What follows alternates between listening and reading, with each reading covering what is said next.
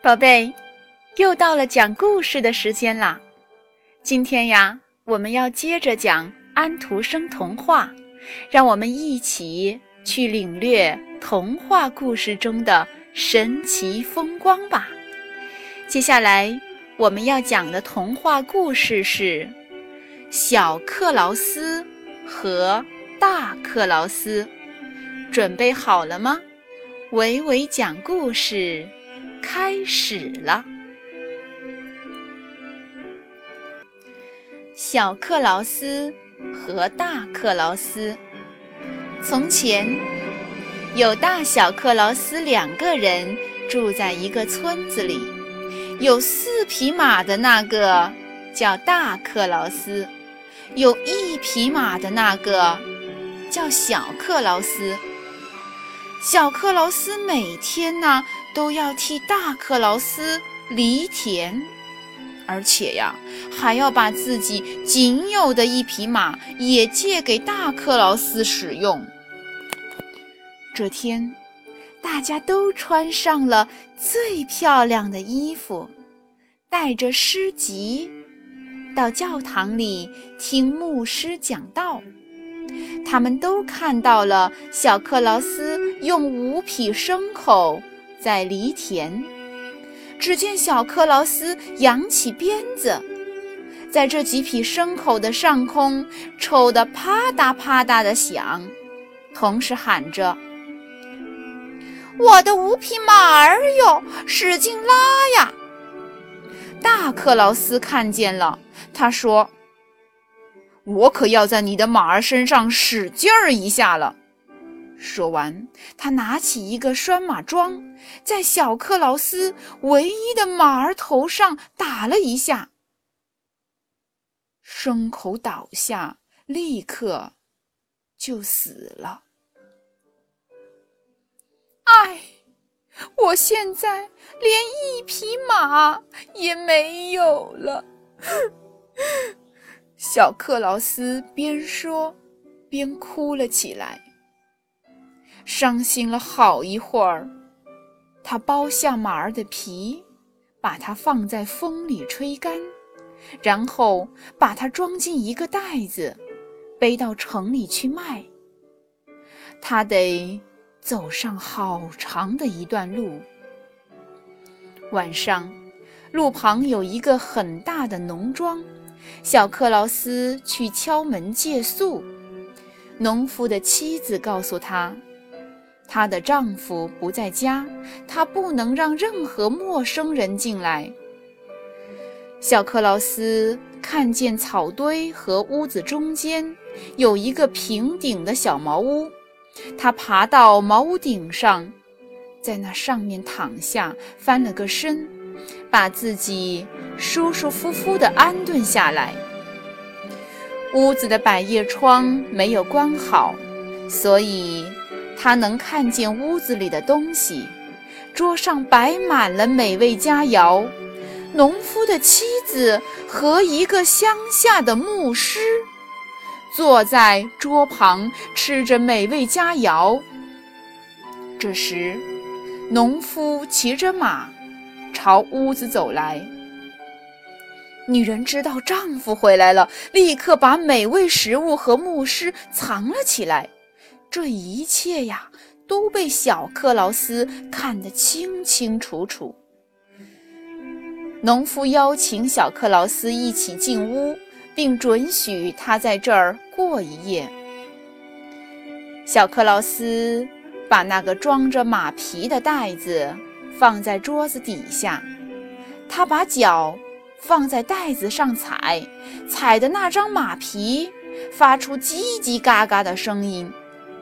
小克劳斯告诉农夫：“袋子里有一个魔法师，他能变出美味佳肴。”农夫很想见识一下法师的法力，于是小克劳斯告诉农夫：“魔法师已经变出一炉子美味佳肴。”农夫的妻子只好把美味佳肴摆上桌，他俩。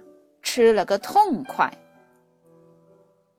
他能变出魔鬼吗？农夫问。“当然喽。”小克劳斯说。“魔法师说，把墙角那儿的箱子掀开，你可以看见那个魔鬼就蹲在里面。不过，你要把箱盖好好盖紧，免得它溜走了。”农夫很好奇，他把箱盖微微掀开了一点儿，朝里面偷偷瞧了一下。哟呵，里面果然有一个跟我们的牧师一模一样的魔鬼。第二天，农夫给小克劳斯一斗钱，买了他装着干马皮的袋子，还让小克劳斯用一辆大车把钱。和装着魔鬼的箱子运走。小克劳斯又从牧师那里得到一斗钱。回到家，大克劳斯知道了小克劳斯用一张马皮换了许多钱，于是他把他的四匹马都砍死了。他剥下马皮送到城里去卖。卖皮哟，卖皮哟！谁要买皮？他在街上喊。所有的皮鞋匠和制革匠都跑来了，问他要多少钱。